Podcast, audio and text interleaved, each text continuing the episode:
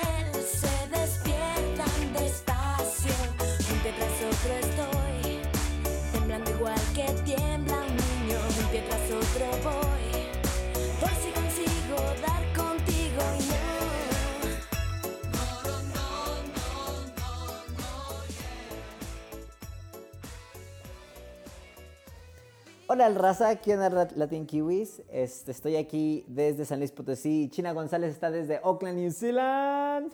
Auckland, New Zealand, ya me regresé. Ya te regresaste porque está- estuvimos juntos, China y yo, en México las primeras semanas de octubre. Festejamos el cumpleaños del pajía Brendan Kelly, que es nuestro corresponsal. Este, Sí, y- uy, esa, esa fue una, esa, esa vale para contar la pena. Eso estuvo, eso lo hicimos en Isla Mujeres, porque Juan hasta allá nos fue a ver, tan lindo Juan. Y este, salimos a cenar con mis suegros y pues con Brendan obviamente a festejarlo. ¿Y que hasta qué horas nos habremos estado, Juan? Uy, no, pues un buen rato, ¿eh? No, nos fuimos a la playa No, todo el día, acá a cotorrear y ahí todo. Claro, hasta los, los suegros se fueron a dormir y ahí la seguimos nosotros. Y luego fuimos a No, quién sabe. y- O sea, ay, es cierto. Por tacos. Híjole. No, Ah. No, quién no. sabe hasta qué horas la seguimos, ¿eh? Así de fácil. No, pero sí, no- sí la seguimos para larga, la verdad. Estuvo muy padre. Y luego China, bueno, estuvimos un tiempo juntos y luego China, pues ya está ahorita en Nueva Zelanda. Que ahorita Nueva Zelanda es, eh, aquí en San Luis Potosí son las 8 de la noche y es el día miércoles, miércoles eh, 6 de... mm, miércoles 6 de... mm, Siete, no, siete, perdón, es siete, miércoles perdón. siete. Sí, cierto, miércoles 7. Es miércoles 7 de noviembre y China, allá está, es... ¿A qué hora es allá, China González? Son las 3 de la tarde, son las 3 de la tarde del jueves 8. Sí, pues sí, llevamos creo como 18 horas de diferencia, ustedes más adelantados que nosotros. Un poquito nada más. Sí, un poquito. ¿Y allá, Fíjate, allá cómo está el clima? ¿Cómo está el clima, Juan? fíjate que para mí está Guanajuato. súper... No, estoy en San Luis Potosí. Estoy Ah, en la- San Luis, perdón, en San Luis. Estoy en San Luis Potosí haciendo un, un taller de yoga, eh, en yoga integral y terapéutico. Eh, estoy, tengo la, tengo el, eh, la fortuna de estar haciéndolo en un taller que se encuentra en el, en el Centro Histórico de San Luis Potosí, que de hecho es, del- es patrimonio de la UNICEF, es de los centros históricos mejor preservados en México. Y la verdad es que sí, o sea, este, en cada esquina china yo me siento como si estuviera en un pueblito antiguo de México, pues, ¿no? Porque las casas, la arquitectura se sigue conservando de buena manera, las, las calles del centro están muy bien conservadas, muy cuidadas, muy adoquinadas. Ah, ya no hay cablerío tampoco porque se le ha invertido en términos de la reconstrucción eh, pues, pictórica de la ciudad. Hay un chorro de plazas de armas, de, pa- de, pa- de patecitos, de pequeños kioscos. Y, y bueno, es muy bonito y ahorita sí me encuentro aquí, y ahorita, pues bueno, es el día martes, el día miércoles, perdón, unas horas ah, behind de ustedes, ¿no? Pero es sorprendente, lo que me gusta mucho es cómo el sol, digamos, a veces te juro, China, pienso en eso. Lo tengo yo aquí en la mañana, es un sol súper inmenso y digo, no manches. Ahorita, por ejemplo, alrededor de aquí de las, de las 10 de la mañana, allá en, en New Zealand son como las 5 de la mañana, ¿no? Entonces digo, mira, aquí el sol es el 10 de la mañana, está súper intenso y ahí apenas está saliendo, pues, ¿no? Se me hace algo mm, súper padre nomás de contemplar. Sí, no, no, tienes toda la razón. Y, aquí, por ejemplo, como, como eh, eh, empieza, bueno, es primavera, pero nos acercamos al verano, ya estamos en el horario de verano y tenemos mucha más luz, pero como e- es la primavera, que es justo la temporada cambiante, ves el sol cada mañana, a mí que me toca ver el amanecer por mi trabajo, cada mañana es completamente diferente a la anterior porque empieza más temprano. Y además, como es Oakland y es primavera, un día te va a tocar súper soleado, hermoso, el día siguiente es como hoy que está llueve y llueve y llueve. Eh, De verdad, de un día a otro es completamente diferente. Diferente, Entonces, sí. realmente te toca, te- te- bueno, si quieres, te- te puede- nos ponemos contemplativos como tú, Juan, y no, es que eh, de verdad que de- eh, un- una mañana de invierno de, de Oakland mismo a una mañana de verano de Oakland mismo es completamente diferente. Entonces, claro que ahorita como está, sí, te entiendo, yo estoy igual. es cierto. Oye, pero ahorita, Muy contemplativa con el clima acá. ¿cómo, está el- ¿cómo está la temperatura? ¿Está fría? ¿Está cálida? ¿Cómo, cómo está el Está tono? húmeda y, y pues, sabe, tú te metes a un cuarto y te empiezas así como a sofocar y a dar calor que te quieres morir, te sales y te estás helando. Ah, ahora.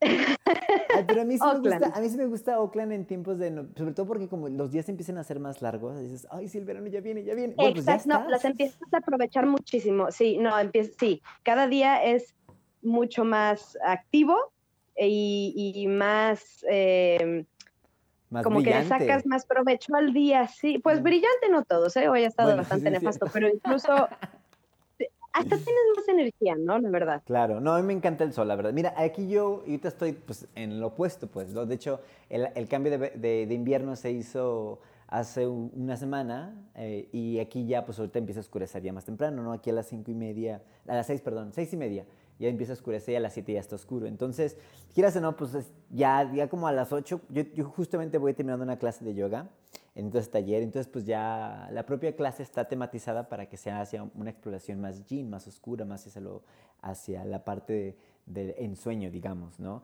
¿Por qué? Porque también ya, pues no disuena tanto, pues porque el, el sol ya se fue, ¿no? Pero sigue siendo relativamente temprano, ¿no? Comparándolo con, las, con los días de verano que son larguísimos y que todas las nueve de la noche hay, hay, hay sol y Hay que... algo de luz, claro. Ese me gusta, pero bueno, ya nos, ya, ya, ya lo- ustedes en el hemisferio sur ya lo tienen, lleva para allá el sol, van para allá los días largos, la lluvia pues sí, sigue, es primavera, pero pronto esos días, que bueno, que también esos días lluviosos le dan a, a New Zealand algo que a mí me gusta, que le den, que es ese verdor enorme que tiene, ¿no? Es un verdor precioso.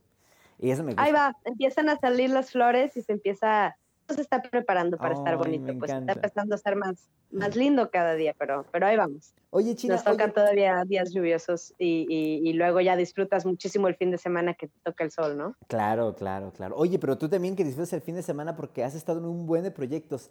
¿Tienes lo del Dante de Clown este, ya en un- la próxima semana?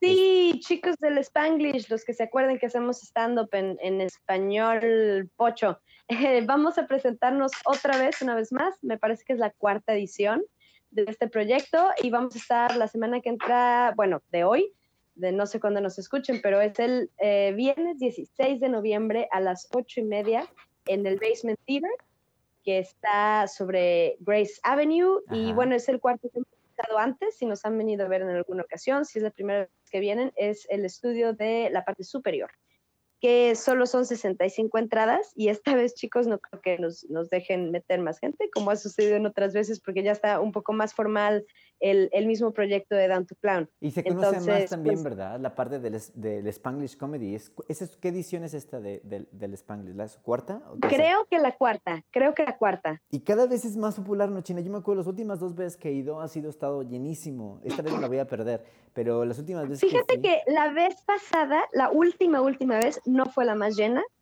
porque fue en un martes a las 10 de la noche. Ah, Pero de todos modos, sí, teníamos más espacio, era un remember. lugar de 120 gente es- y tuvimos más de 70, que para un martes a las 10 de la noche, pues se considera como un... Sí. Oye, ¿por qué se buen hizo el martes a, la- a esa hora, fíjate?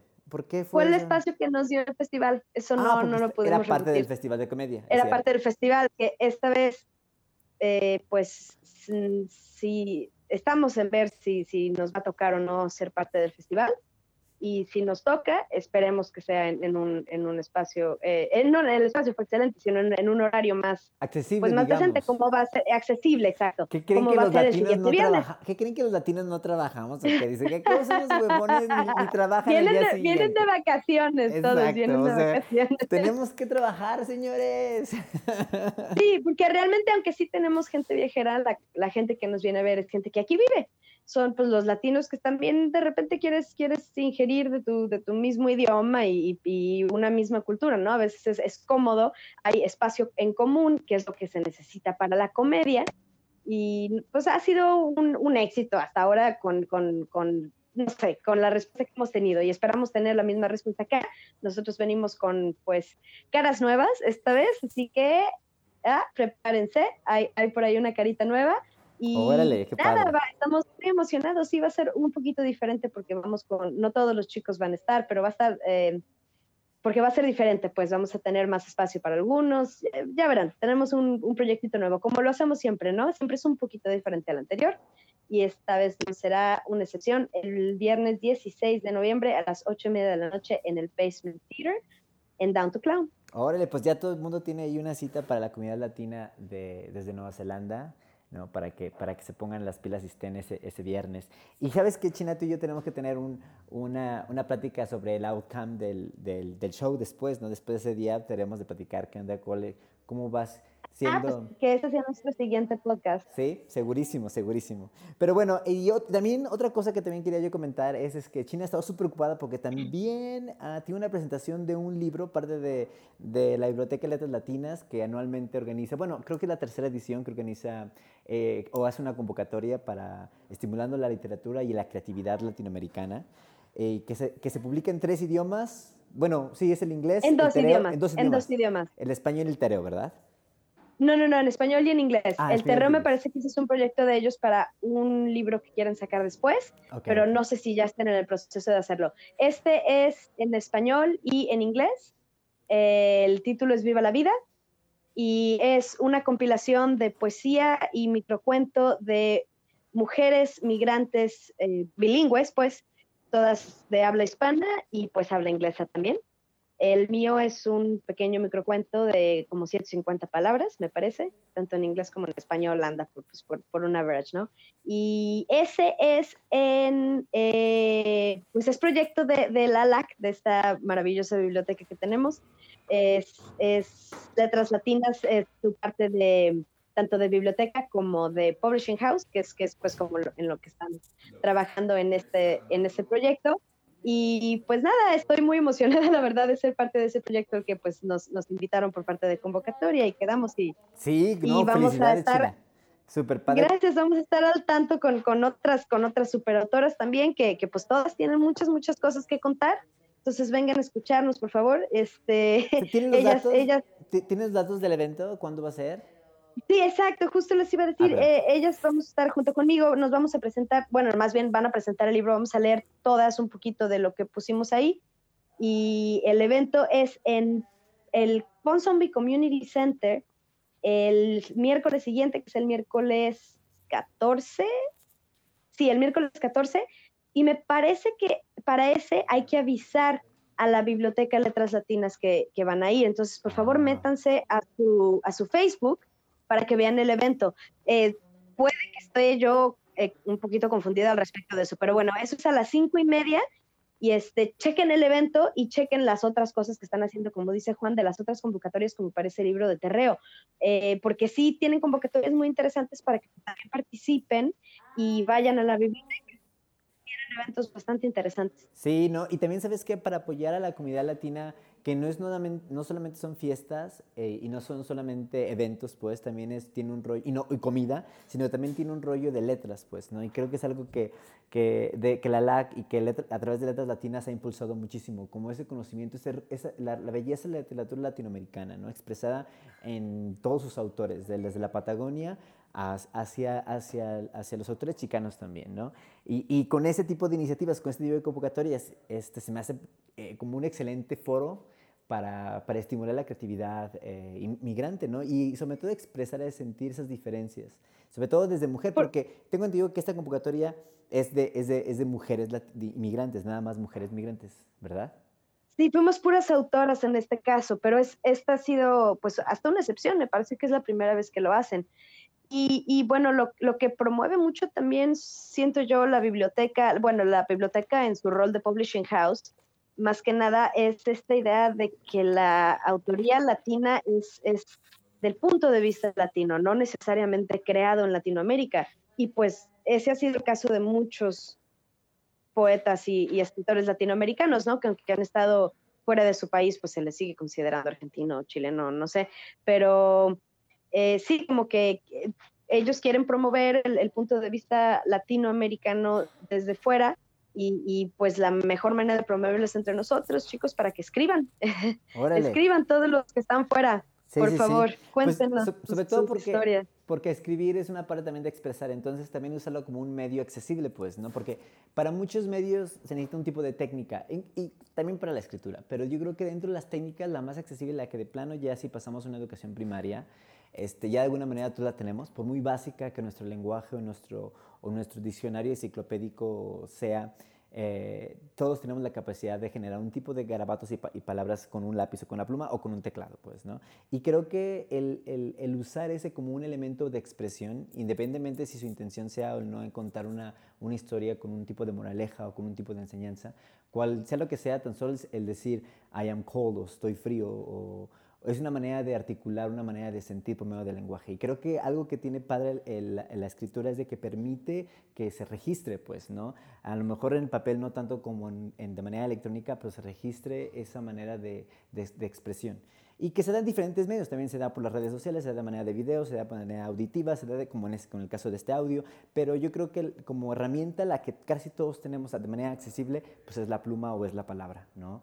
Y creo que... Sí. eh, hacer es- ese, ese tipo de convocatorias siempre son súper alentadoras. Qué padre. Qué- oye, pues China, tú has estado súper, súper difícil, tú ocupada, no manches.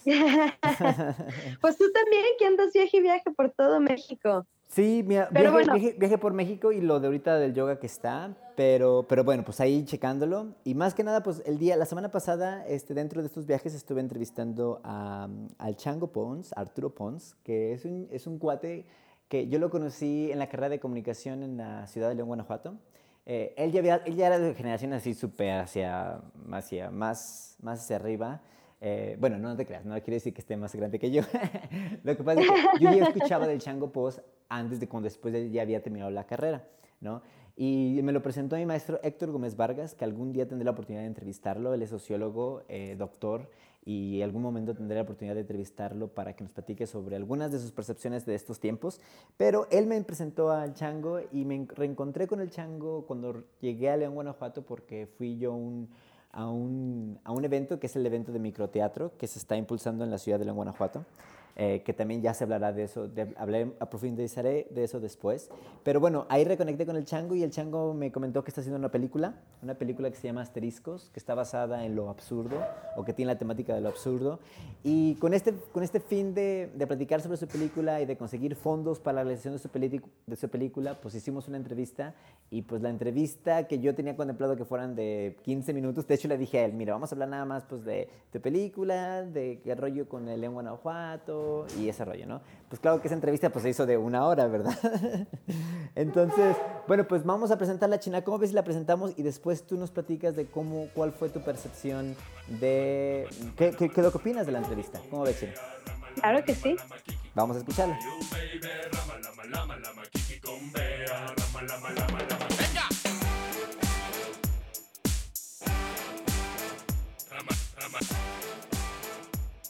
Estamos al aire con Calixto. Y el Chango Pons. Hola. Hola Chango. Oye, pues, bueno, de esa manera iniciamos aquí Latin Kiwis, aquí para China González, que después nos va, va a escuchar este, este audio y después Hola, va China. a comentar.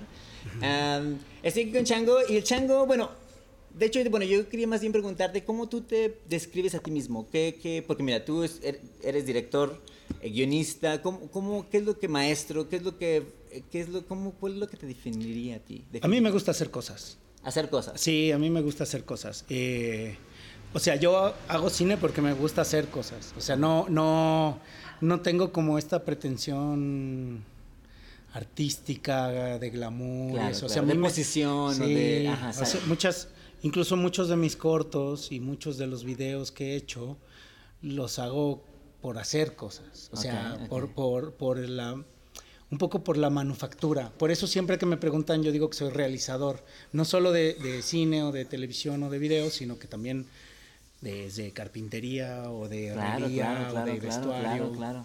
Este, o sea, soy muy manitas, ¿no? Claro, realizador y creador en muchas cosas, no, no solamente en la cuestión ah, física, sino también en el, en el concepto que, que creas, porque sobre todo cuando haces un guion, Sí. digamos, ahí estás creando ideas y conceptos que, que, son difer- que no es una estructura física como a lo mejor podría ser otra, otra cosa que se llama manual. El- pero fíjate, Calixto, que el proceso es muy, es muy similar.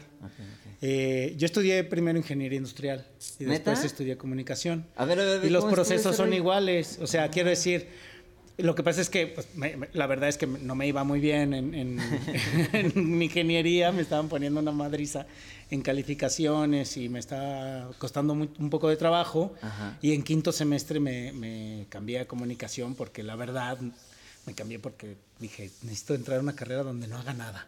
Y me, me metí a comunicación. ¿Cómo que no haga- O sea, para concentrarte en otras cosas. Pues ¿te no, para, hacer, o para, cómo? para que no me costara trabajo. Y dije, ay, pues en Ah, comunicación no hagas nada, Claro, la claro, verdad. claro. Y me metí. Claro. Pero luego sí haces cosas, ¿no? Claro, evidentemente. Y- si tú quieres, ¿no? Claro, pero también, digamos, a lo mejor uno no hace cosas, en, bueno, en comparación con, con, con lo- la ingeniería, pero en términos de conceptos sí desarrollan un tipo de ideas y de conceptos. ¿no? Es que es lo que te digo, de- también encontré que, Ah, que son sí, iguales. que los procesos son iguales. O sea, Ok. el, en ingeniería lo que más usas es el ingenio.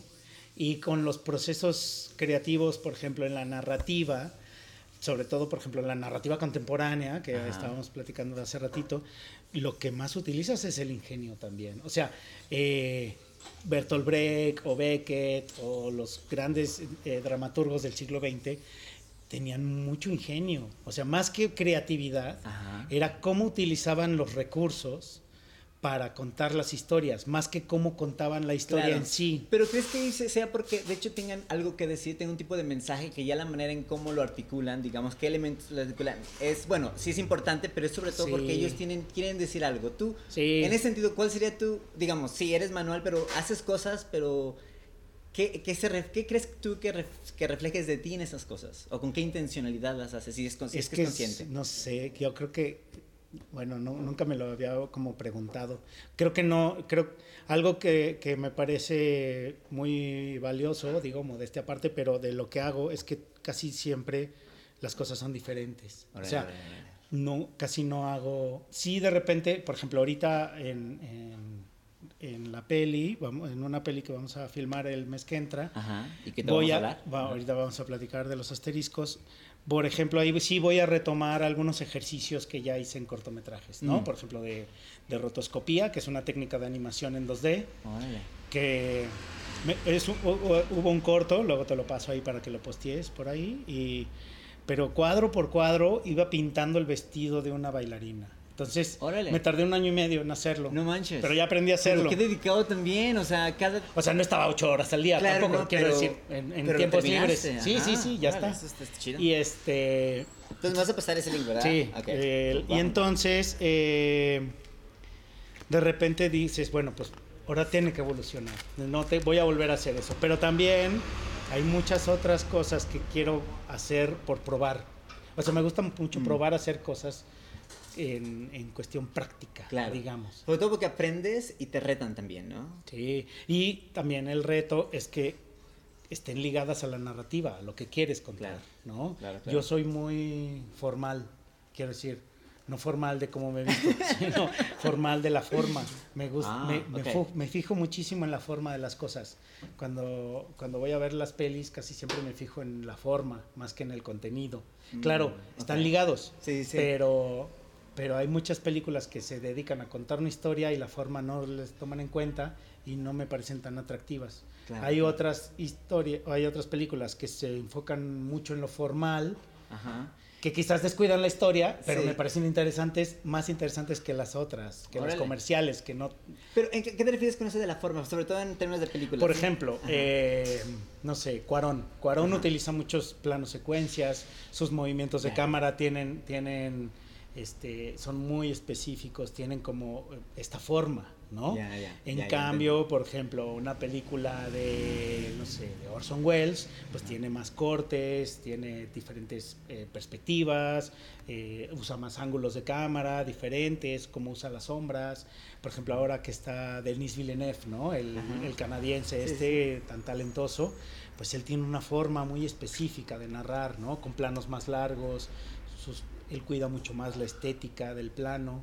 En, en cambio, por ejemplo, eh, Lars von Trier no cuida tanto la estabilidad del plano. Él Claro. más bien es el Pero, plano todas esas son ejemplos de formas, por ejemplo. Exactamente. ¿no? Y que por lo general están ligadas a, Ok. cómo- a qué es lo que quieres contar, Mm, ¿no? mm. Y entonces... ¿Cuáles son tus formas en ese sentido? Yo, yo soy muy académico, pues no, pues me dedico también a dar clases. Claro, estudias ¿no? ingeniería, Estudié después es ingeniería, comunicación, comunicación. terminaste comunicación Y sí, eh, eh, terminé comunicación y un par de años después me fui de vacaciones a, a Europa Ajá. a visitar a unos amigos. Yo quería ir, o sea, quería que mi, mi, mi viaje terminara en París porque quería, quería irme a tocar jazz un rato en, en San Martín, en Ajá. el barrio San Martín de París, que hay como una movida de jazz. Eh, y estando de viaje ahí de vacaciones, Ajá. pues me quedé en Barcelona, ahí conocí, bueno, ahí estuve platicando con unos colegas y todo, y me Ajá. dijeron que estaban estudiando cine. Y dije, ay, pues Barcelona también es una ciudad que Claro. me gusta mucho, Está es chida, mi ciudad ajá. favorita del mundo. Órale, órale, sí. Y dije, ay, pues, me- ¿y si me quedo aquí? ¿no? Y me metí a una escuela de cine y me quedé ahí 12 años, Órale, pero por lo 12 años. 12 años. Órale, te quedas un buen rato. 11 y medio, sí. Órale, no, pues siempre un Un buen ratísimo. O sea, sí. entonces terminé la, la, la- Pero solo iba de vacaciones. Exacto, nada es más de vacaciones, sí, exacto. Nada más de vacaciones. Seguramente, por por ejemplo, en Nueva Zelanda seguramente pasa también, habrá mucha gente que dice, ay, voy a voy de viaje a conocer y ahí te quedas. Pues ¿no? mira, fue mi caso también. Yo fui nada más por tres meses y ya, pues ya me quedé, ya, me quedé ya, ya van ocho años entonces. Exactamente. Oigan, nada más quiero comentar en el tema del espacio. Estamos aquí grabando desde el centro de la ciudad de León, Guanajuato, que es Ajá. nuestro hometown Sí. y es un centro que yo considero cada vez que, que- que regreso aquí lo aprecio más. Yo creo que Ajá. debe haber pasado lo mismo viviendo en Barcelona. Ajá. Lo aprecio más sus, sus singularidades. Sí. Y, y no sé, lo rico que también es lo diferente, que de eso también vamos a hablar reflejado. Entonces, bueno, El si ven todos sonidos de las Es ambulancias. el sonido del centro. Es el sonido del centro de, de la ciudad de Sí, León. de hecho estamos en justo a tres cuadras de tres calles, dos calles y medias de la plaza principal. Cierto, ¿no? cierto, súper cerquitas. Like, Y- seis, cinco minutos. Bueno, estamos en, en- en un local, tenemos, tengo un skate shop. Y Encima de todo, el chango tiene soy skater. Y, Hace y 30 aparte construyó una rampa también. Tenemos o sea, una no mini rampa aquí bien bonita. Voy a tomar fotos, tengo que tomar fotos. De hecho, voy a tomar fotos. Sí. ¿Tienes una página de internet? por Tenemos el la página Ah. de El Spot Shop. Ok. Y este y tenemos una marca de patinetas y de ropa que se llama Novato Forever. Órale. Y Entonces, bien entrepreneur, también así como que emprendiendo y, Pues, creando también. Sí, de alguna- bueno, pues hacemos lo que nos gusta, Claro. ¿no? Porque no, no sé, no sé qué tanto tenga que ver con, con el emprendedurismo, pero pues sí, hacemos lo que nos gusta, ¿no? Claro, claro, y, claro. Y también, bueno, pues patinar, que es lo... Exacto, De hecho, qué mi gran chido, pasión qué es chido. la patineta, o sea, más que el cine, me- lo que ¿Neta? más me gusta es la patineta. Yo hago cine para comprarme patineta. Sí. ¿Nunca has Sí, pensado sí. hacer una película sobre patinetas? Fíjate que sí, pero alguna vez un, un- un colega que patina con nosotros, que trabaja en Cinépolis, Ajá. vendiendo palomitas, pero bueno, este, me dice, ¿por qué no haces una peli de skaters? Y mi experiencia con el skate pues es muy amplia, ¿no? En 30 Mm. años, pero también eh, pues el skate tiene un lado oscuro que, que también está siempre, ¿no? Nosotros tratamos, por ejemplo, de, de- por ejemplo, yo soy straight edge, yo soy 000 Ok. y este desde hace mucho tiempo, pero también muchas veces lidiamos contra esta cuestión de los skaters, pues de pues de drogas y de, y de sexo desenfrenado y cosas de estas que entonces muchas veces empiezo como a pensar en una historia y siempre termina en tragedia. Entonces Mm, sí sí me gustaría hacer una, una comedia juvenil. En... para chavos Ok, sí, sí. de hecho ahorita se acaba de estrenar una en Estados Unidos que se llama Mid 90s o algo Mid así. 90s, ok. o algo así. Y este que dicen que está muy bien esa peli.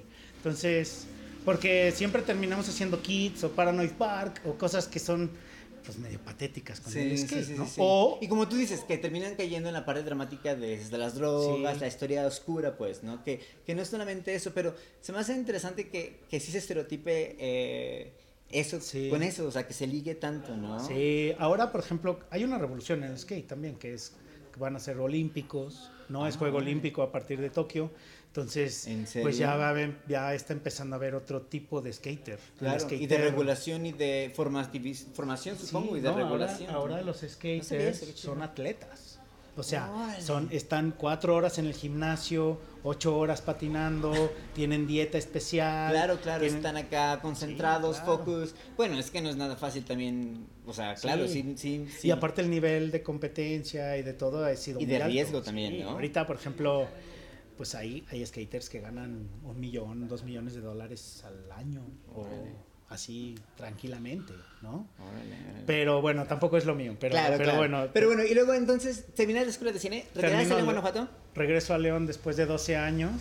¿Cómo, cu- ¿Cuál es ese chango que regresa? Bueno, perdón, aquí voy a un paréntesis. Yo quería preguntarte porque algo que me gusta a mí, de alguna manera cuestionar, bueno, no cuestionar, sino más bien reflexionar sobre eh, nuestro concepto propio de identidad, cómo nos llamamos a nosotros mismos. Y, y querías ver de dónde viene esta historia del chango. chango, pero también cómo te llamas a ti mismo y por qué, y cómo, qué es, esa, qué es esa figura que tú te has generado de ti mismo, en dónde está, en dónde la colocas. Es, eso es bien curioso porque hay mucha gente que no sabe que me llamo Arturo. Sí, sí, sí. por ejemplo, ¿no? Todo el mundo te conoce como el chango. Exacto. Y en Barcelona, bueno, yo, a mí me dicen chango porque a mi papá le dicen chango desde antes de que yo naciera, es heredado, Ah, ¿no? Ok, ok. O sea, yo ya nací siendo el changuito. Órale, qué chido. Pero luego nació mi hermano y él era el changuito, yo era el chango Pons y mi papá es el chango García. Yo me he apellido. García Pons, realmente. O sea, el- quitarme el apellido paterno es para diferenciarme de mi papá. Claro, claro, También. claro. Órale. Y, en- y aparte es más corto y, y bueno, en fin. Sí. Pero viviendo en Barcelona, por ejemplo, eh, en España chango no significa nada. Chango para los otros latinoamericanos, por ejemplo, chango es un mono. Ajá. Chango en México le decimos chango al mono. Sí. No, es, no es la deidad eh, que es chango en, en las Ah, Antillas, exacto, por ejemplo. ajá. No, aquí a, a los monos, a los chimpancés, a los micos, a cualquier eh, homínido le decimos chango, Exacto. ¿no? Puede ser un gorila, lo que sea.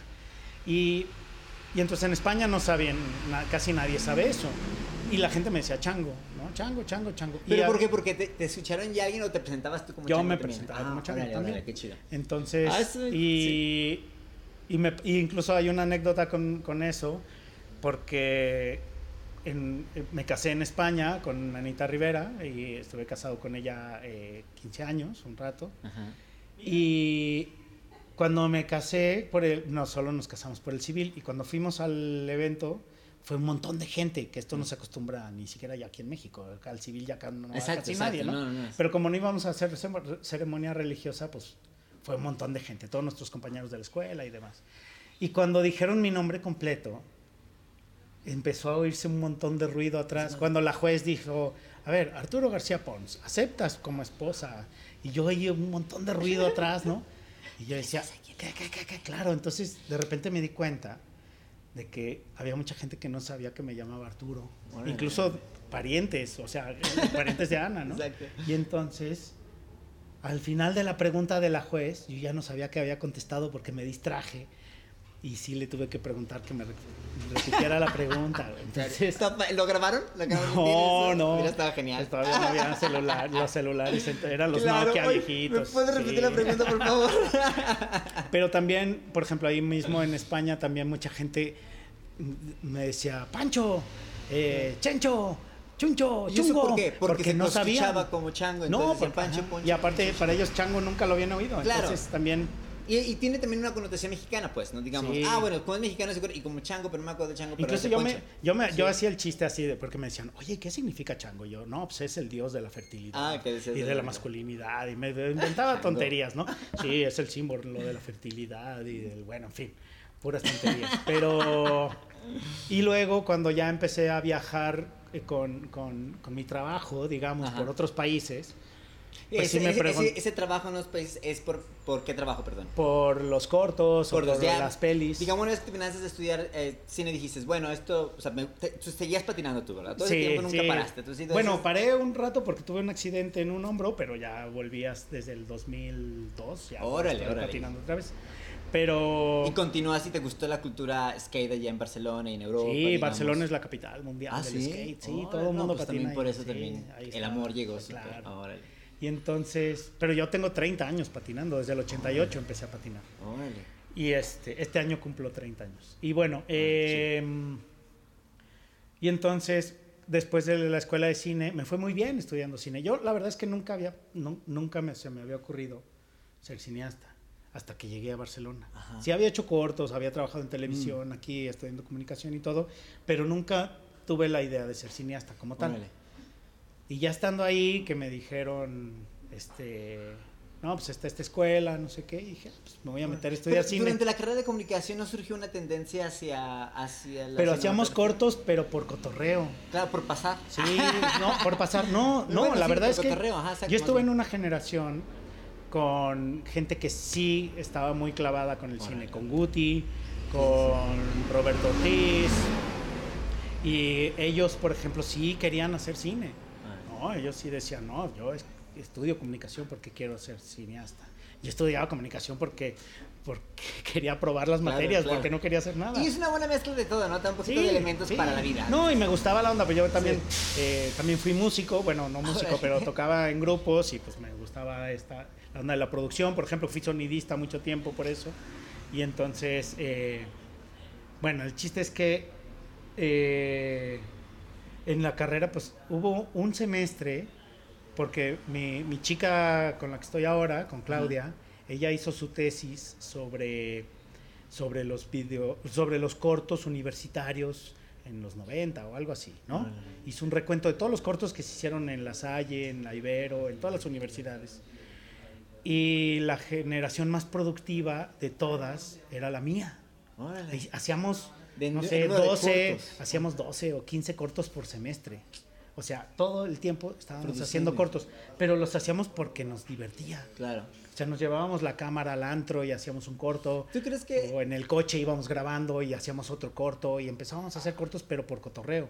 ¿Tú, tú crees que esto mismo pase en, ahora con, con nuevos, pues digo, gracias a la facilidad de nuevas tecnologías que chavos hacen de alguna manera, eh, expresan digo, esa- esta emoción creativa por medio de pequeños cortos, pequeñas, Sí. pequeñas fotos, que a lo mejor, digamos, están menos estructurados o tienen menos forma, justamente porque tienen los elementos para poder transmitir algún tipo de su mensaje, digamos. Sí, pero así empezamos nosotros Sí, también. ¿verdad? Sí, lo- lo que Jugando pasa es con que- las cámaras y eso, Pero ¿verdad? nosotros traíamos cámaras de VHS Claro. grandotas, ¿no? Que era, Y era una que camarota. más sí, cables, sí. claro. De hecho, cuando hacíamos cortos ya más eh, elaborados, digamos, ya que con guion y todo, eh, los grabábamos con las máquinas de tres cuartos de pulgada, que eran, tú traías una grabadora, un recorder, Ajá. que era una caja grandota, como una caja de botas montana, ¿no? Sí. Y ahí metías el cassette y eso conectado a un cable Sí, iba sí, con la cámara aparte.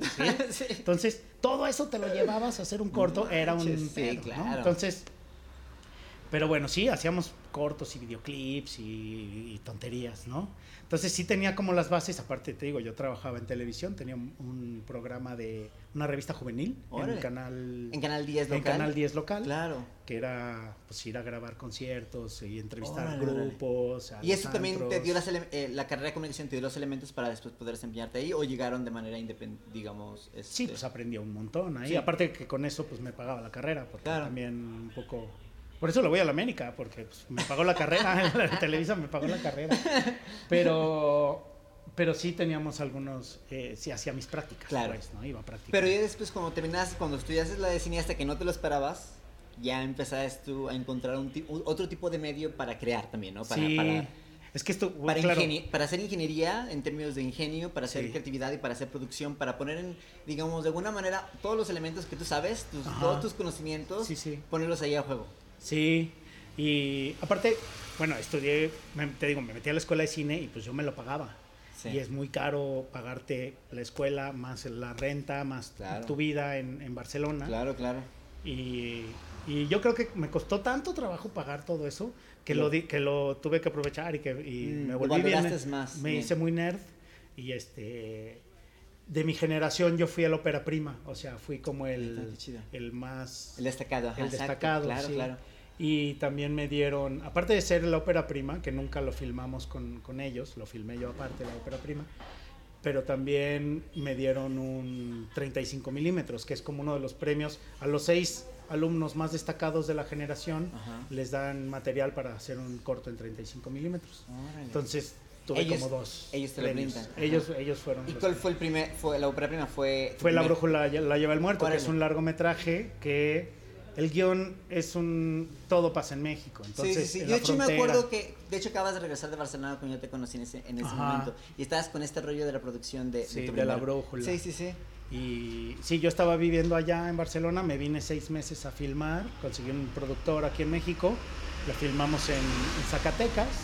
Y este rollo de México era porque también ¿Tú crees que expresaba tu mexicanidad en Barcelona y te inspirabas con, con Seguramente. tus orígenes de alguna manera? O... Seguramente. Es que ese proceso, yo soy más fenomenológico en eso, o sea, dejo que las cosas Sucede. vayan, vayan pasando. Y ya sí, ya a ver, después a sí. lo mejor es porque quien, Claro. tu abuelita a lo mejor, pero si Y cuando escribí La Brújula también fue un rollo como de ir encontrando a la historia mientras la iba escribiendo. Entonces, una de las ventajas que tuve con La Brújula es que la escribí mientras estudiaba.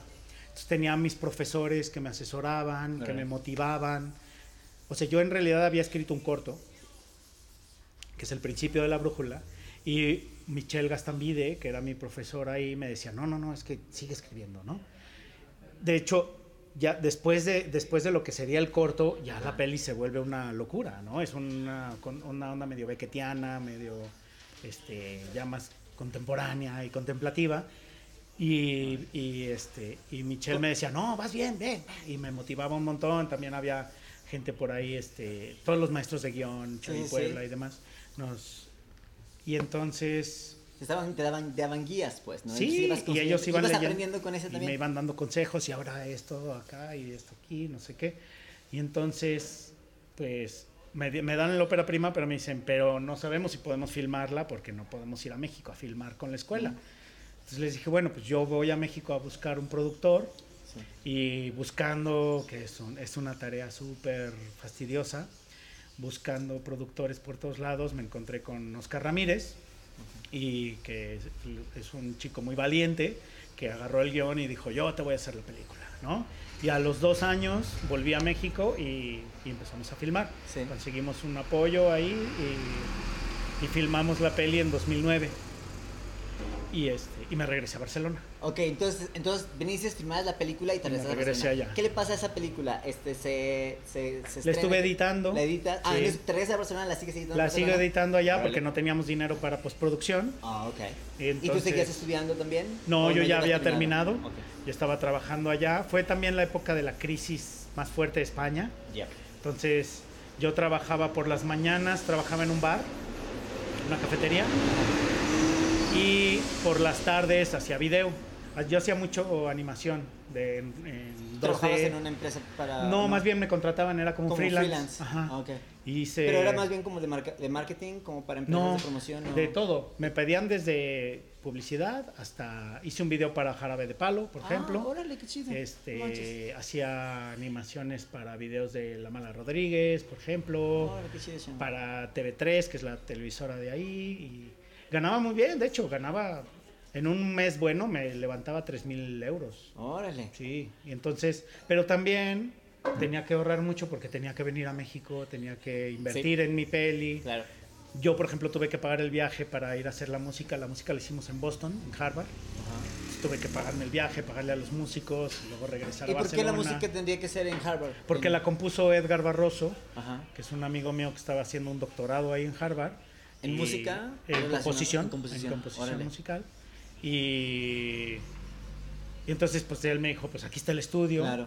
Y nos salía más barato al- al- a la larga, ¿no? Sí, sí, hacerla sí. ahí. Y la verdad es que quedó muy bien. La música, es- aunque es muy, muy sencilla en, en su, ¿cómo decirlo? En, en su producción. Ajá. Eh, solo es una violinista tocando los cuatro violines. Claro, ¿no? pero muy minimalista, digamos, como quien dice. Sí, ajá. Pero la música está muy presente en la peli, entonces era muy importante también que, que quedara bien y que tuviera como este puntito de manufactura muy minuciosa. Entonces por eso lo hicimos ahí en Harvard. Y, y entonces, bueno, y, y estuve ahí en Barcelona un año y medio.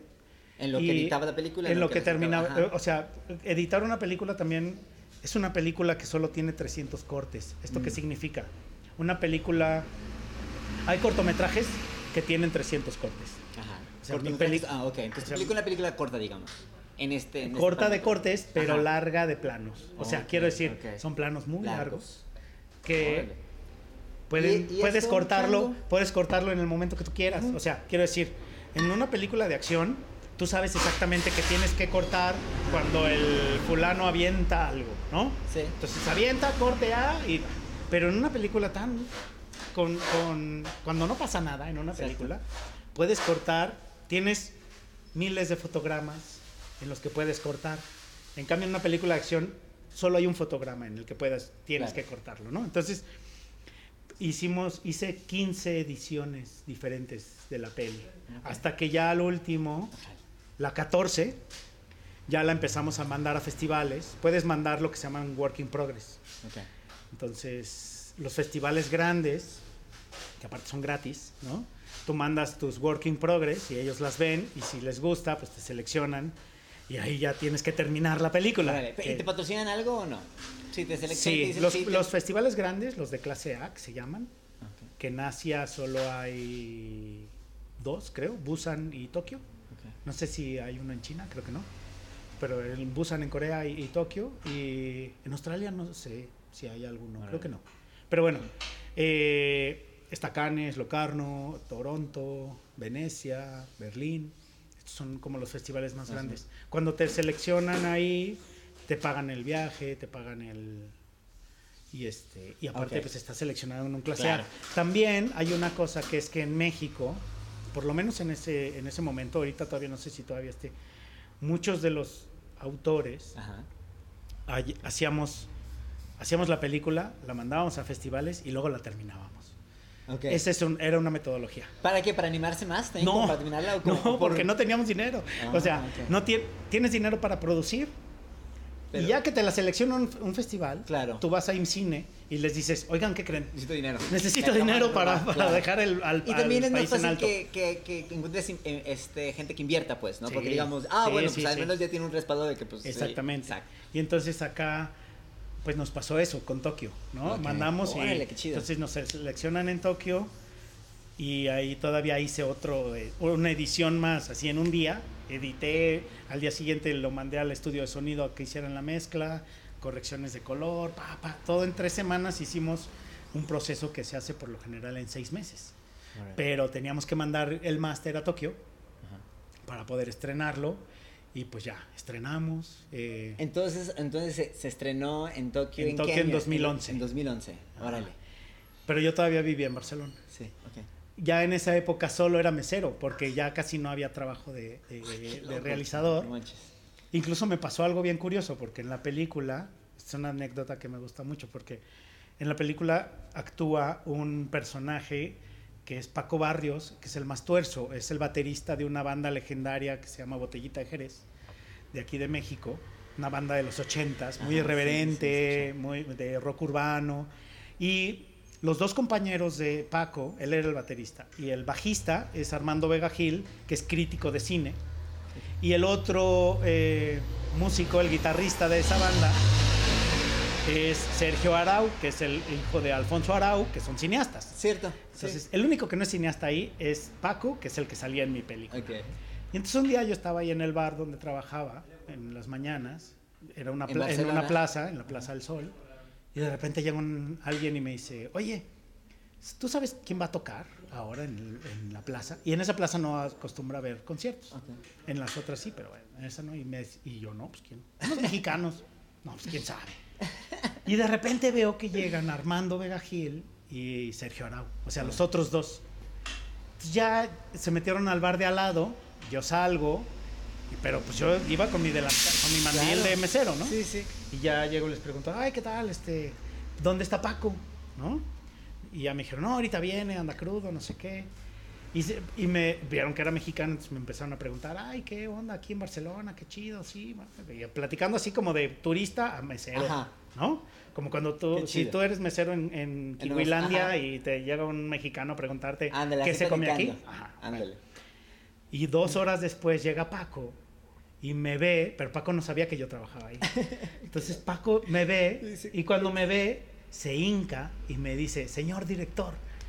Y entonces los otros dos güeyes se quedan así como de, ¿qué pedo con este güey? Claro. Le dije, ¿Por qué te le hincas al mesero? Ya sé. Y volteó Paco y le dice, no, este güey es el que dirigió la película que estuvo en Tokio. Y Armando volteó conmigo y me dice, güey, ¿qué estás haciendo? Porque eres mesero, si estuviste en un festival de clase A. Y dije, pues no sé, así es la vida. Aquí me toca estar, güey. Tengo sí, sí. compañeros que han estado en otros festivales y que son directores de cine y siguen siendo meseros, ¿no? Entonces, poco tiempo después de eso, empezaron a salir un montón de festivales. Fui a, fui a Melbourne, a Sydney, Órale. este, un montón de festivales en Estados Unidos, en Canadá, aquí en México. Entonces me regresé a México porque pues, era más fácil estar aquí y desplazarme y hacer como toda la promoción. Y que este México es León, Guanajuato. León, Guanajuato. Al principio sí, regresé aquí a León.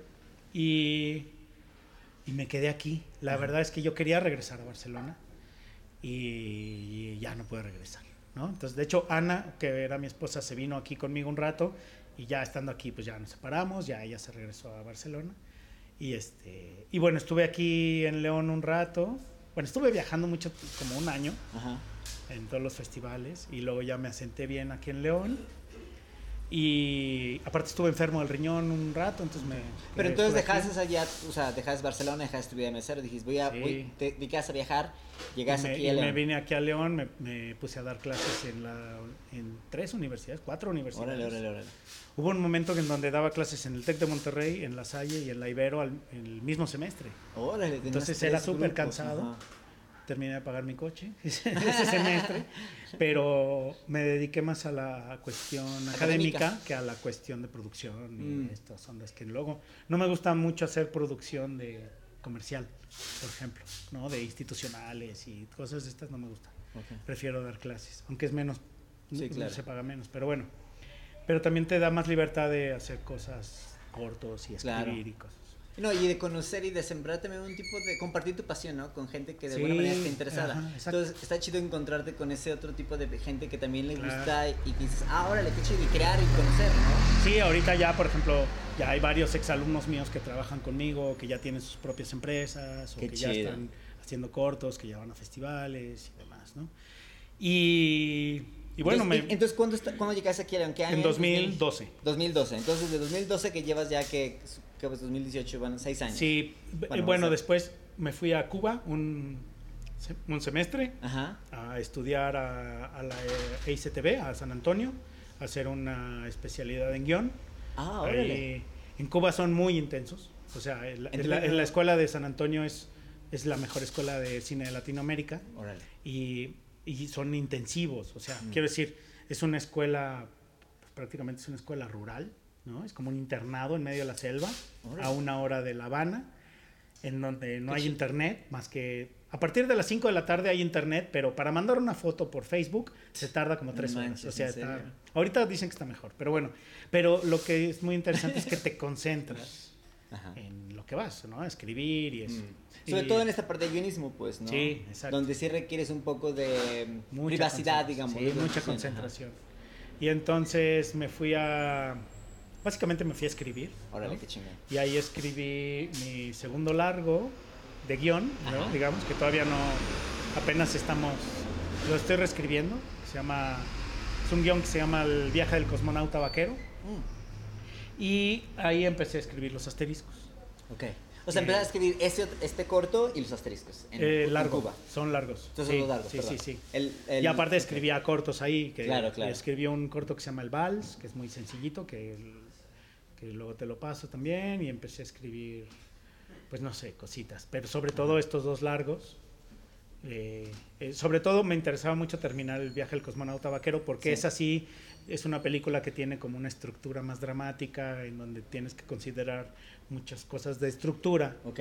porque, por ejemplo, los asteriscos o en la brújula la lleva el muerto, la estructura es más libre.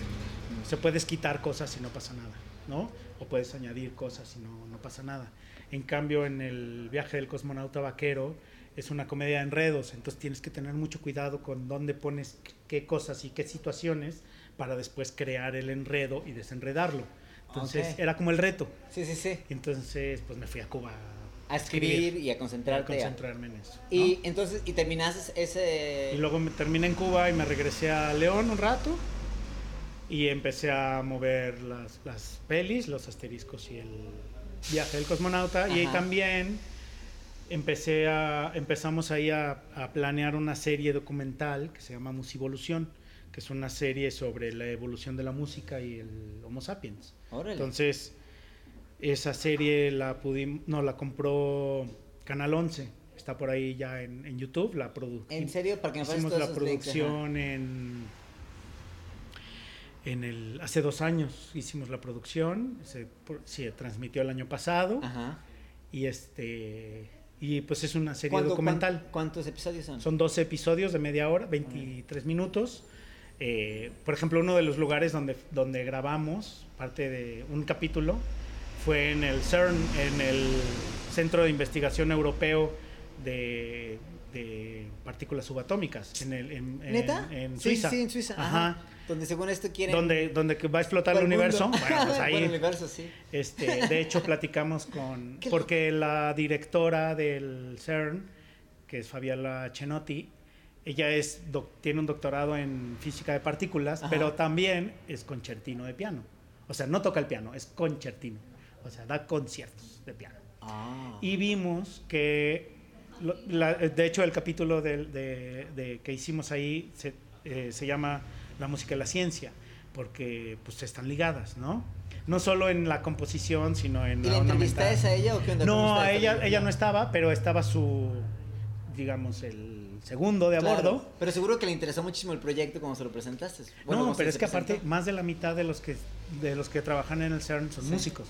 Tienen Increíble, su increíble, tienen un tienen salas de, de- de ensayos, casi todos tienen este grupos o, o hacen un festival de música cada año en Neta, donde de repente van bandas así chonchas, ¿no?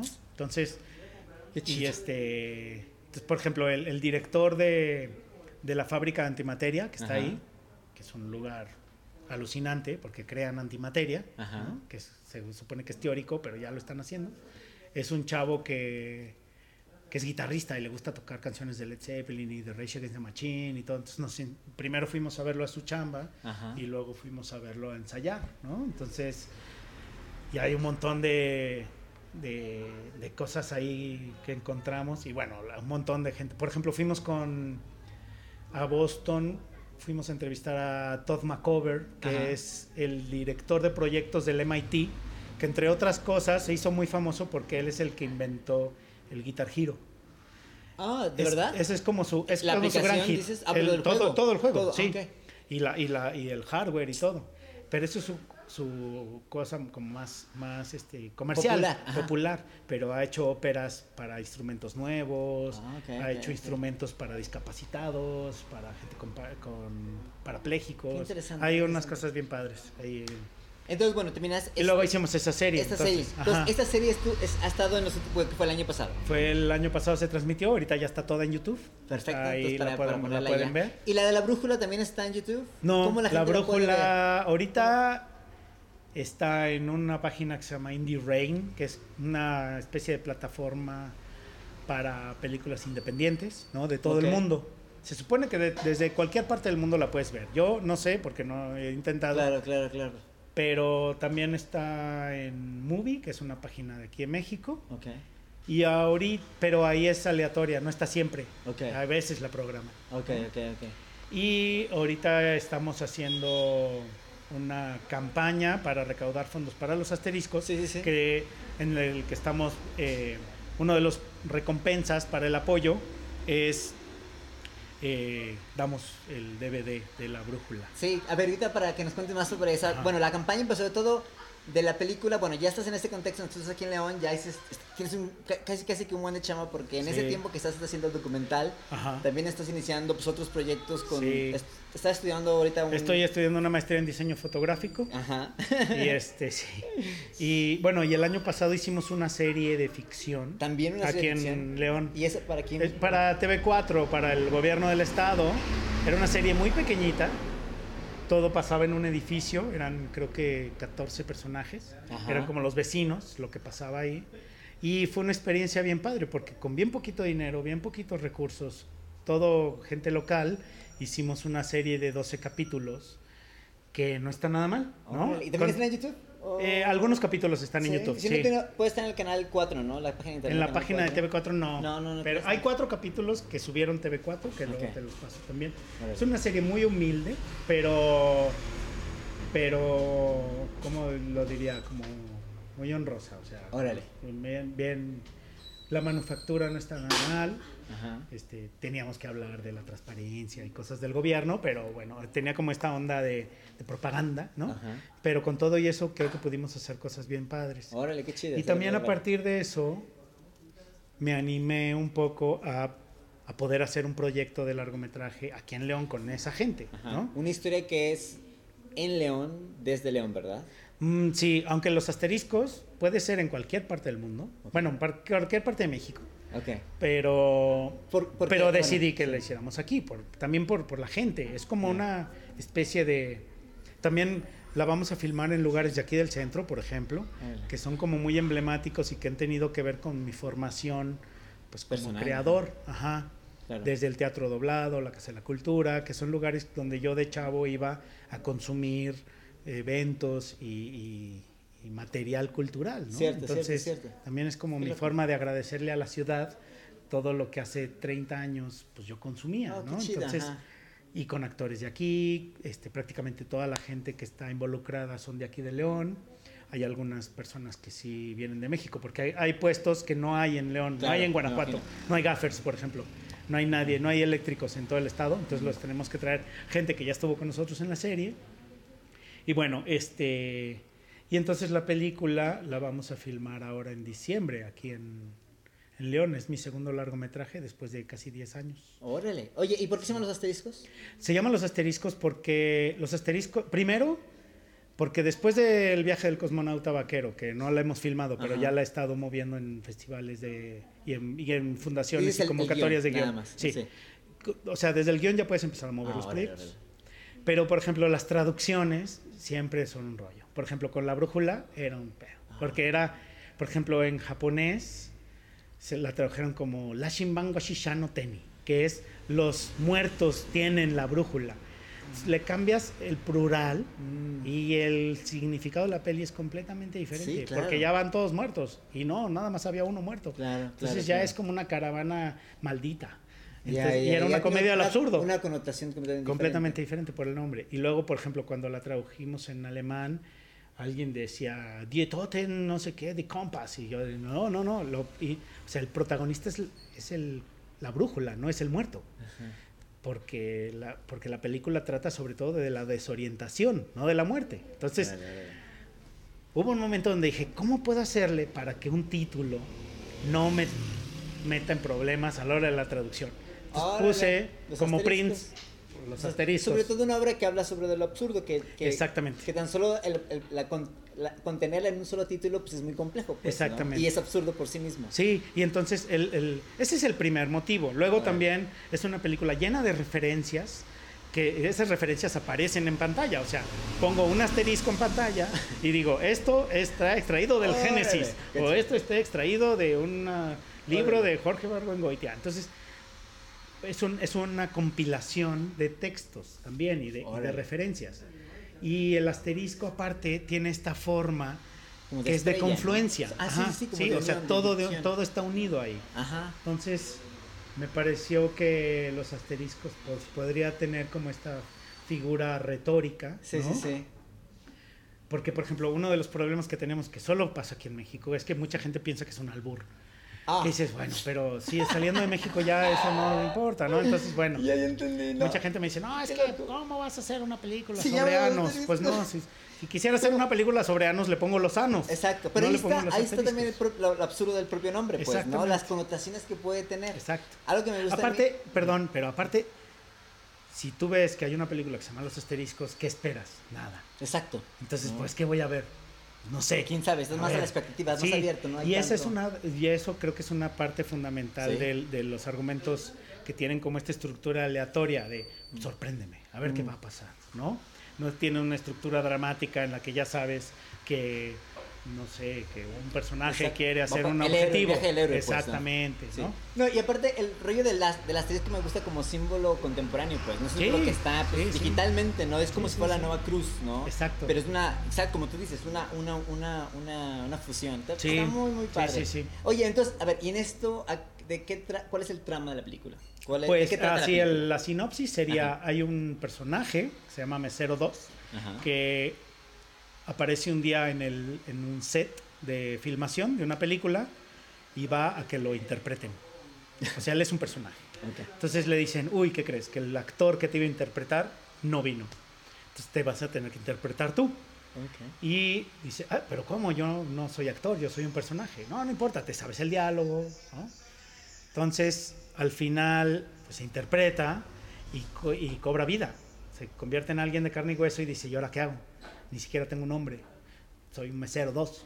¿no? Ni siquiera soy un mesero Exacto, 1. ni siquiera Sí, sí, era un beat, ¿no? De una película. Ajá. Y entonces, pues sale a la calle a buscar el sentido de la vida. Y en ese Porque ya tiene existencia, Pues sí, entonces en ese momento claro. tiene que tener un sentido su existencia. Sí, pues, claro, ¿no? dice que voy a hacer, ¿no?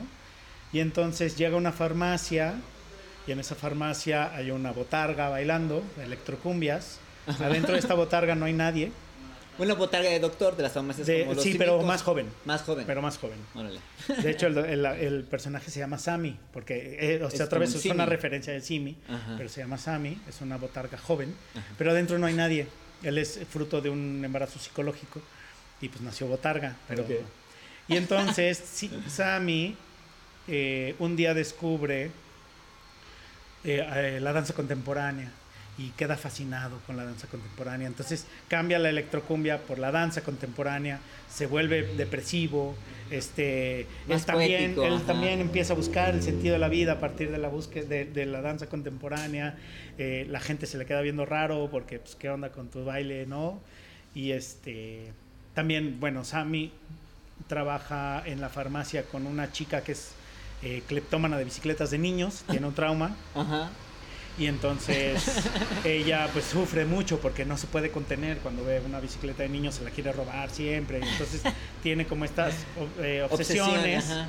Y eh, hay otro personaje que es Lázaro, que es un compa que tiene dos mil y tantos años, que una- un día lo resucitó un amigo de él y, y le hizo un muni a la muerte, ¿no? Entonces está aburrido Órale. porque pues, no se puede morir, entonces le gusta ver cómo se muere la gente, se viene a México, porque aquí la gente se muere mucho, ¿no? De, de diferentes cosas, ¿no? Sí. Desde este, diabetes, cosas de estas. Entonces él está ahí disfrutando ver cómo se muere la gente porque él no se puede morir, ¿no? Entonces, Ok. y buscando no el sentido de la vida, sino el sentido de la muerte, ¿no? Ok. Y todos estos personajes están reunidos en una farmacia mexicana. este, Leonesa también. Leonesa, en el barrio, un barrio Órale. arriba, y este, buscando el sentido de la vida, escuchando electrocumbias. Órale, qué chingón, ok, Sí, ok. sí, sí. Entonces, y bueno, se, se basa en lo absurdo, ¿no? Eso es lo absurdo. De hecho, es muy académica. O sea, quiero decir, el absurdo. El, por ejemplo, el, el personaje Mesero 2 está basado en, en seis personajes en busca de un autor, que es una obra de Luigi Pirandello, que es parte fundamental del, del Del absurdo, movimiento, del movimiento del absurdo. El absurdo estuvo muy de moda en los 70s. Ok. Aquí en México, por ejemplo, estaba Ensalada de Locos, eh, La Carabina de Ambrosio, Sí. Los Polivoces. Ellos tenían la fórmula de lo absurdo perfectamente bien estudiada. Estaban los Monty Python en, en Inglaterra, por ejemplo, Sí. que yo creo que en Nueva Sí, sí, Zelanda los han de consumir. Los Monty Python eran un gran ejemplo de lo absurdo, eran súper académicos con lo absurdo. Quiero decir, en cuanto a la forma, en cuanto al todos los elementos de lo, de lo absurdo los desarrollaban perfectamente bien, desde los diálogos en repetición, este, no sé, las situaciones en espiral o, circulares, en donde no sales de lo mismo, los bucles, La manera de nudarse, la situación, la exactamente. historia y lo en fin, absurdo que son las historias todos los también, ajá. absurdos. Entonces, el absurdo en realidad, el absurdo de Ionesco, de Pirandello, de Beckett, Mm. pues son muy académicos. Entonces, este, pues es parte de, a mí me, me gusta mucho la... ¿Tú ves ese absurdo reflejado aquí en León, Guanajuato, en México, o a nivel... Sí, porque dices, Sí. bueno, ¿por qué, por, qué, ¿por qué el absurdo? ¿Por Es que el absurdo nace de la reflexión de la vida contemporánea.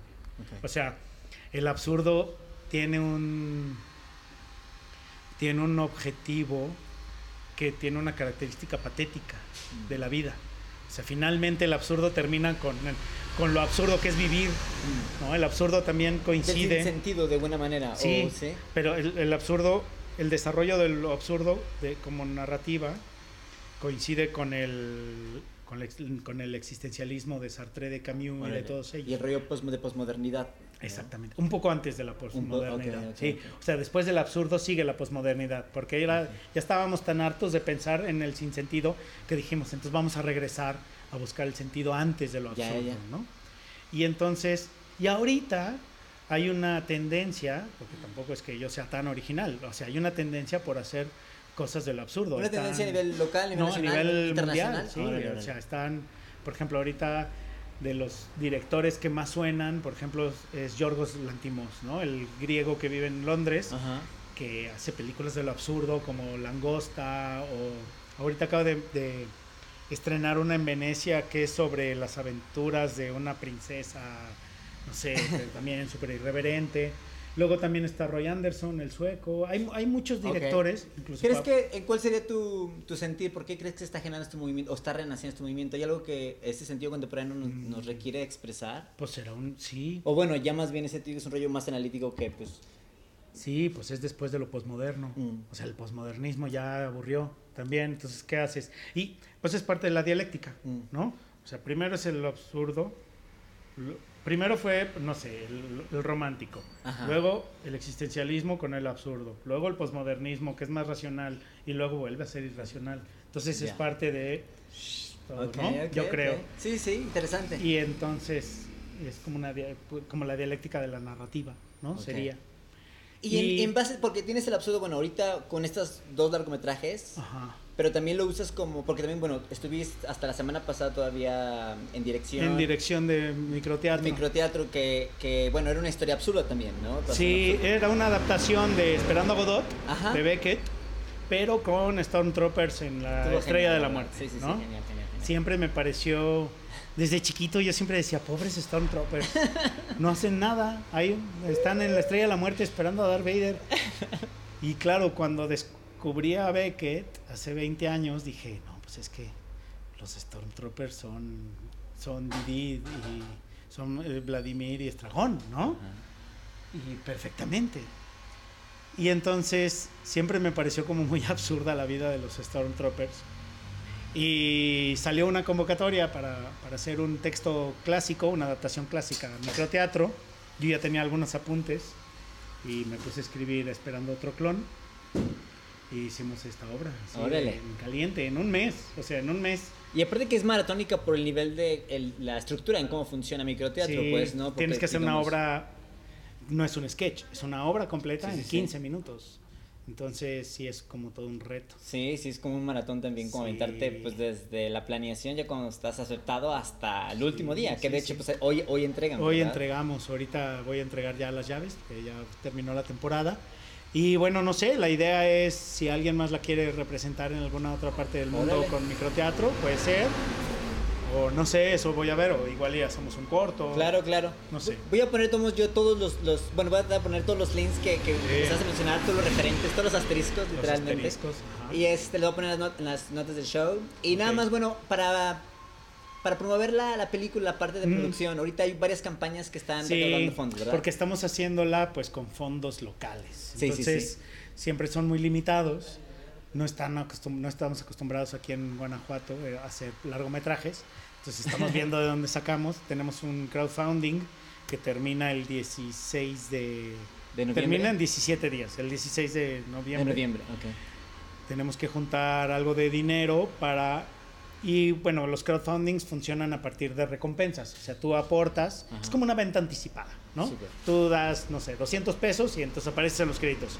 Pero si das 500, te mandamos un DVD y un póster, una postal, no ¿Qué, sé. qué es ese, ese rollo como tipo? Que es- que- eh, ok. exactamente. Entonces, desde 500 pesos, si les... Desde no, hay desde 200 hasta 3000 pesos. Órale. Hay diferentes recompensas. Ok, ok. Y todo Y- está ahí en, en la Y página. todo está ¿sí? en la página de. en- estamos en Kickstarter, eh, como los asteriscos. Ajá. Ahí van a ver la botarga bailando.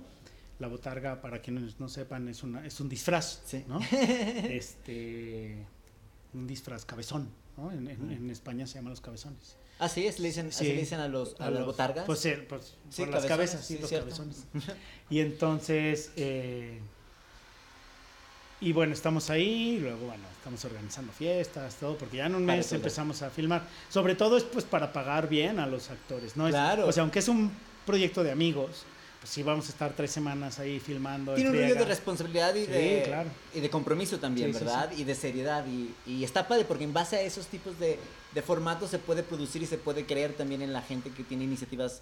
Hola Chango, pues mira, la verdad es que abarcamos un buen de temas Sí. desde tu pasión Y por todavía no voy a microteatro. Y tú, bueno, ya mero, te- sí, ya mero. Sí, ahorita voy. Este, pues bueno, estamos ahí, chavos. Eh, China, pues muchas gracias también por escuchar este, este audio. Ahí estaba la China. Ahí está la China. y ya pondremos en las de shows todo referente y sobre para que la gente empiece a apoyar en, Sí. en esta recaudación de fondos. Muy súper chido. bien, bien. Vale, pues Chango, pues hasta la próxima y con mucha suerte con todo lo que viene de los proyectos. Chao. Bueno, pues esa fue, esa fue, esa fue la entrevista que, que le hice yo al Chango hace, hace una semana.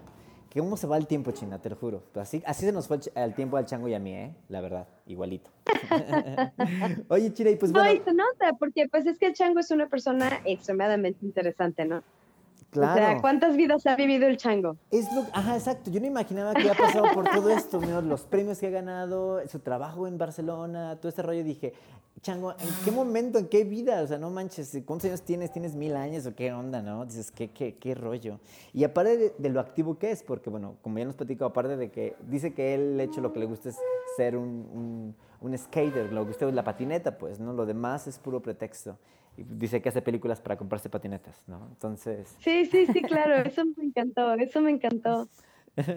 Ay, no, eso, eso me encanta porque es como yo, o sea, me desvivo por la, por la comedia, pero la comedia tiene otro fin, ¿no? Y el skating no, es como me desvivo por algo que es como el fin mismo. Y es bueno, en realidad la comedia sí puede ser, pero luego son, uno se obsesiona con, con, con mejorar y nada, nada, pero en realidad es solo pararte en el escenario es lo, es lo que cuenta. Y con el skating es pues como el surf, ¿no? Como la gente que hace surf, es como el fin, es el, el- lo que estás haciendo en sí. Claro, claro, Eso ese me perderte parece- con, con, el, con el cuerpo y con, con la actividad misma, pues, ¿no?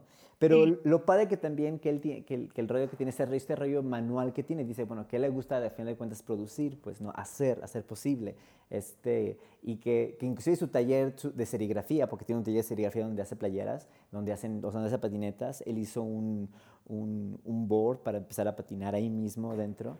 Este, eh, está padrísimo, pues, ¿no? Y tiene ese rollo de que... Oye, no había pensado eso, ¿eh? Pero tiene, sí, o sea, yo, yo la verdad, aunque estudié cine eh, y hago comedia, yo siento que me estoy eh, realizando como, como profesional en lo que estudié, porque lo que yo estudié realmente fue creación, exactamente lo que estás diciendo, Juan. Eh, por el lado creativo, creación de historias, eso fue lo que a mí me enseñaron en la escuela. Me enseñaron cómo contar historias, me enseñaron a contarlas con, con, con cine, pero me enseñaron a contarlas y me enseñaron a contarlas con palabra también, porque mi escuela se, se, se iba mucho por el guionismo, por, por escribir mucho de, de antemano antes de llegar al... Sí, bueno, eh, en la creación de una historia en papel y luego la creación de, en imágenes eh, en tu cabeza, pero es, escrita y después ya de veras en, en la realización de la misma. Y bueno, de, de que yo realicé en la escuela a que luego me tocó realizar eventos, eh, pues ferias de libros y así, eh, entendí que realización es realizar y punto. O sea, es get it done porque yo get it done y qué se necesita, eso Órale. haces, punto. Exacto, No hay un challenge. manual. Exacto, es así como Exacto. uno se tiene que rascar hasta con las uñas de los pies para que algo sea posible, pues, y ahí ingeniarlas e improvisar, ¿no? Y eso lo aprendes mucho en cine porque ningún proyecto, ningún cortometraje es igual al que sigue. Todos se enfrentan a retos completamente diferentes porque todos cuentan cuentos completamente diferentes. Y es lo mismo con una producción, con levantar un proyecto, con, con una feria, con un evento en vivo. Cada cosa que sucede va a ser diferente a la anterior y tienes que lidiar con ella y punto, porque tu trabajo es nada más que, que salga, o sea, que, lo, que, que la gente que sabe lo que está haciendo tenga la oportunidad de hacerlo. Y tú lo único que tienes que hacer es, es eh, pues, realizarles la vida y ya, que se necesita para esto? Ah, pues tal, y vas y lo consigues. ¿De Claro. dónde? Pues sabes. Pero así sea. Y sobre todo cuando se consiguen los medios, o como en este caso que el chango está haciendo lo posible para conseguir medios, sobre todo financieros, para que se exprese una idea también absurda, pues, ¿no? Porque la película tiene una connotación absurda. El tema de la película es absurdo, ¿no? Ya el chango nos describe un Por poquito eso te la digo que historia. me encanta que que sea skater, porque en realidad es, ¿y para qué está haciendo todo esto? Para contar una historia que no tiene sentido. ¿Y para qué? Para Aunque, exacto, exacto, exacto, exacto. ¿Y para qué sí patinas? Pues por patinar. Ya, y no tiene sentido. Y entonces el chango cuenta esta historia en que dice, ¿para qué nos estresamos? Ese es el chango. Exacto, exacto, exacto. Cuando, cuando e- I love ese- him. ese darle significación a la vida puede ser algo tan simple, pues, ¿no? Como este, como esta, este personaje mesero uno que se, que se convierte en un ser de, de verdad y después tiene que tener sentido a la vida, No, ¿no? mesero 2. Mesero 2, Ni perdón, mesero es 2. mesero uno. 2. Mesero 2. Entonces, Es un beat. Está excelente. está excelente. Así que por favor apoyen esta película porque yo la quiero ver, yo la voy a apoyar. Sí, sí, sí, sí. Pues mira, ya saben, ahí tienen varios paquetes, la- desde 500 hasta 2000 y su nombre puede aparecer en los créditos de la película.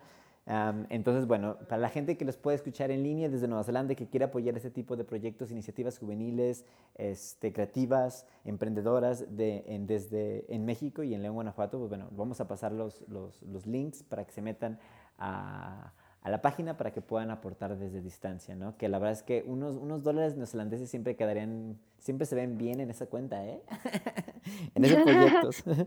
Oye, China, y por Sí, cierto, o sea, perdón, antes de que se no, me una olvide- cosa que les quiero perdón. decir sobre, sobre, sobre esto de, de- de apoyar, apoyar esta película y proyectos similares a este, no solo este, no es diferente a lo que está haciendo Letras Latinas, es darle empuje a una voz latinoamericana que ya existe y que tiene algo que contar. Eh, eso, al tener su nombre en, en pantalla, eh, los deja registrados a la historia latinoamericana de las artes y la creación como Cierto. Patrons of the Arts. Sean Cierto, Patrons cierto. of the Arts, apoyen esas Patrons of voces. Si, si cuentan algo, si estas voces cuentan algo similar a lo que les pasa a ustedes, apóyenlas.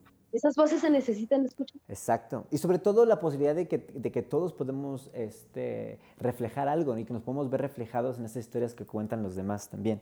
Y que, y que nos den la oportunidad de, de- de percibir esas otras historias para ampliar nuestro, nuestro panorama pues, expresivo y sobre todo sensitivo, la manera en cómo podemos eh, tener compasión por el otro que también está viviendo por un absurdo, ¿no? que no somos los únicos. Ya encontramos de que hay alguien más que, que tiene los mismos temores que yo, pero temores que son absurdos, pero que al final de cuentas al darle sentido, pues bueno, nos, nos, nos, nos invitan a, segui- a, se- a seguir haciendo cosas absurdas para seguir patinando y seguir pasando bien, ¿no? Exacto. Oye, China, yo también quería comentar antes, también de que se me olvide, también tienes tú un curso, un, un- una presentación de, de algo El de improvisación, ¿no? Pasa este sábado, o sea, ver, pasado es- mañana para Ah, ok. Pasado mañana, bueno, si el, el podcast alcanza a estar para, antes de pasado mañana, cuéntanos de, ese- de ese rollo también, que tú también estás ahí. Este, este es un workshop que es, es una introducción a la comedia desde el punto de vista del stand-up, porque es la herramienta que yo conozco, eh, junto con el cine, pero no nos vamos a, bueno, no nos vamos a meter en esos rollos. Y sí, porque esto, bueno, es un curso en el que vamos a hacer un simulacro de stand-up. Yo no les puedo enseñar a hacer stand-up, eso, eso si alguien les dice que les pueden enseñar, pues es, es, es lo mismo, pues no sé, no es que no se pueda. La vida, la pero vida no se, no, ok, no se puede hacer en una clase, es lo que quiero decir Uno tiene- exacto, porque eso es lo que, uno nosotros que tenemos. hacerlo. Es, sí, es, es, es práctica, pues, como cualquier otra cosa, ¿no? Y este, en esta ocasión vamos a tener una clase que va a estar dividida en tres partes, una que es teoría eh, y dos de ejercicio. Y la teoría no es teoría del stand-up, porque yo no sé si eso existe, o sea, sí existe, pero no sé si ese es el tipo de stand-up que- no sé, no sé. O sea, no pero es más bien- a lo que, vo- a lo que, vo- a lo que tú vas. Ah, el No es es- stand-up no se puede escolarizar porque el stand-up es individual y cada quien hace lo que se le da la gana y y, si da risa, ya, es stand-up, ¿no? Y sobre todo porque su naturaleza es justamente estana de algo que está que sale de lo urbano, pues como un, un foro y un micrófono expresivo para, para burlarse de la cotidianidad. también, Exacto, pues, y, y ¿no? digo, claro que se puede escolarizar, pero yo creo que lo que se puede escolarizar del stand-up es, es el humor, ¿Qué es la, la comedia en sí. Y que es lo que, ajá, y, y- en sí el stand-up, pues como el cine, es nada más otra herramienta para sacarlo. Pero bueno, eh, eh, no, no es, es que no es, no es tan técnico como, como, otras, como otras escuelas. Eh, y lo que vamos a platicar, más que de stand-up al principio, es de humor. Vamos a platicar de qué es lo que da risa, de dónde viene la comedia, por qué existe la comedia. y vamos a ver unos ejemplos y sobre esos ejemplos, esos sí, pues todos van a ser de stand-up, los que yo platique igual no, pero todos los ejemplos que vamos a ver ahí serán de stand-up para usar esta herramienta para, eh, para hacer humor, que es realmente lo que estamos haciendo aquí. Y la segunda hora vamos a trabajar en cada quien hacer un set y la tercera hora será hacer un, un micro em, show entre nosotros, ¿no? Y ya nos veremos y platicaremos de lo que hicimos y cómo lo sentimos. Pero eh, si les da pena la idea de que lo vamos a tener que hacer enfrente de, de, no sé, a lo mejor entre 6 y 10 personas, que no es mucho, les recuerdo a los que quieran hacer stand-up en Oakland que muchos de los gigs que hagan al principio de su carrera, cuando es como se aprende a hacer stand-up realmente, a lo que los voy a incitar, va a ser enfrente de entre 6 y 10 personas. Así que vámonos acostumbrando a que eso es un público. Claro, claro. y vamos a divertirnos, que es, el stand-up es para eso, o sea, al final ese es, sí, ese es, ese es Es pasarla a lo bien, que nos ¿no? queremos eso es, sí, es pasarla bien, hacer pasar bien al público, pero el público solo se la pasa bien si tú te la estás pasando bien. Así que vénganse a divertir con nosotros el sábado en el Ponsonby Community Center, otra vez, ahí nos gusta ese lugar, a las 10 de la mañana. 10 de la mañana. Es 50 dólares, ajá, son 50 dólares, es de 10 a 10, 11, 12, 1. Ahí está.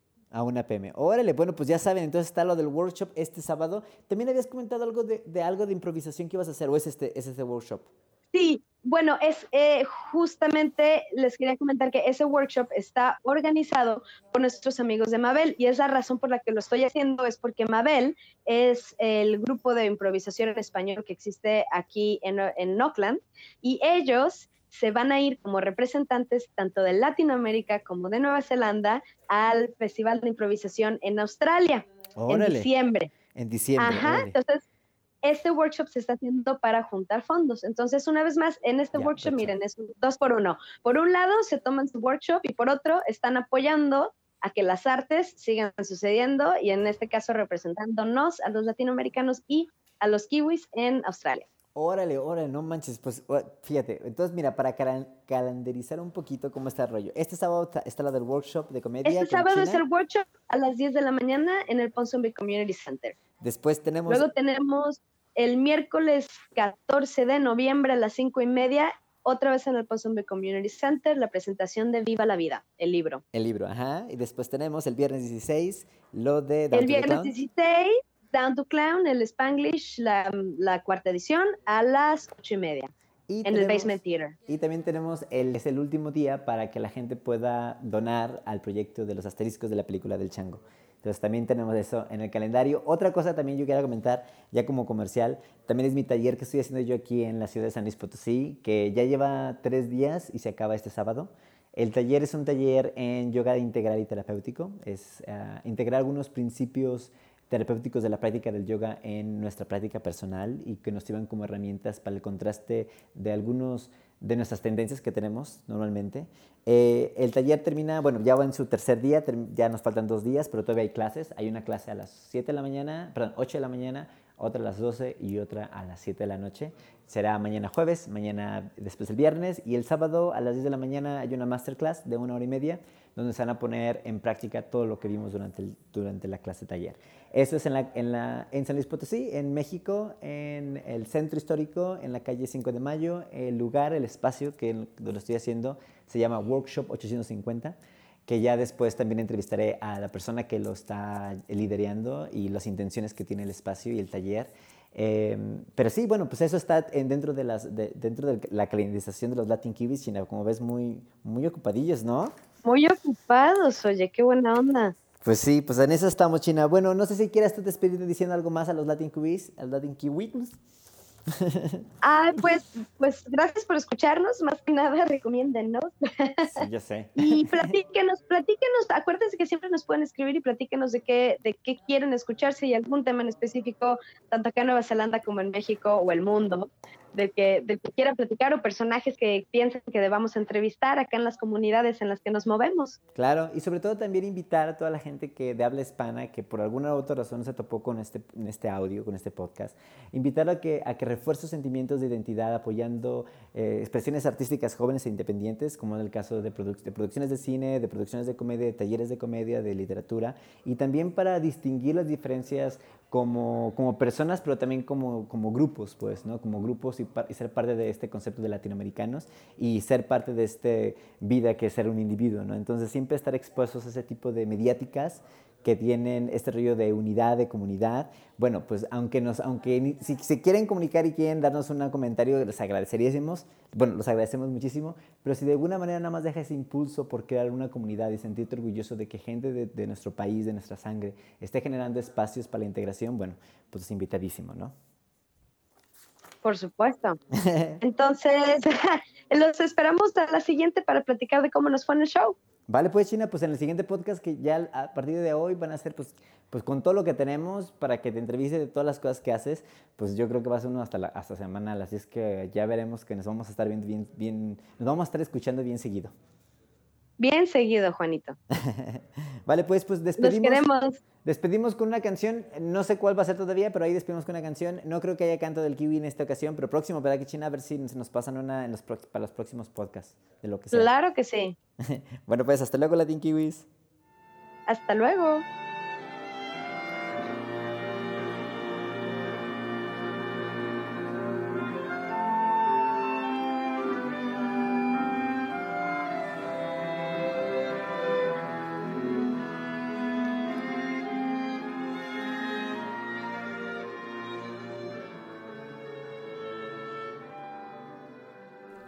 Kapai. Esto fue Latin Kiwis en con China González y Juan Calixto.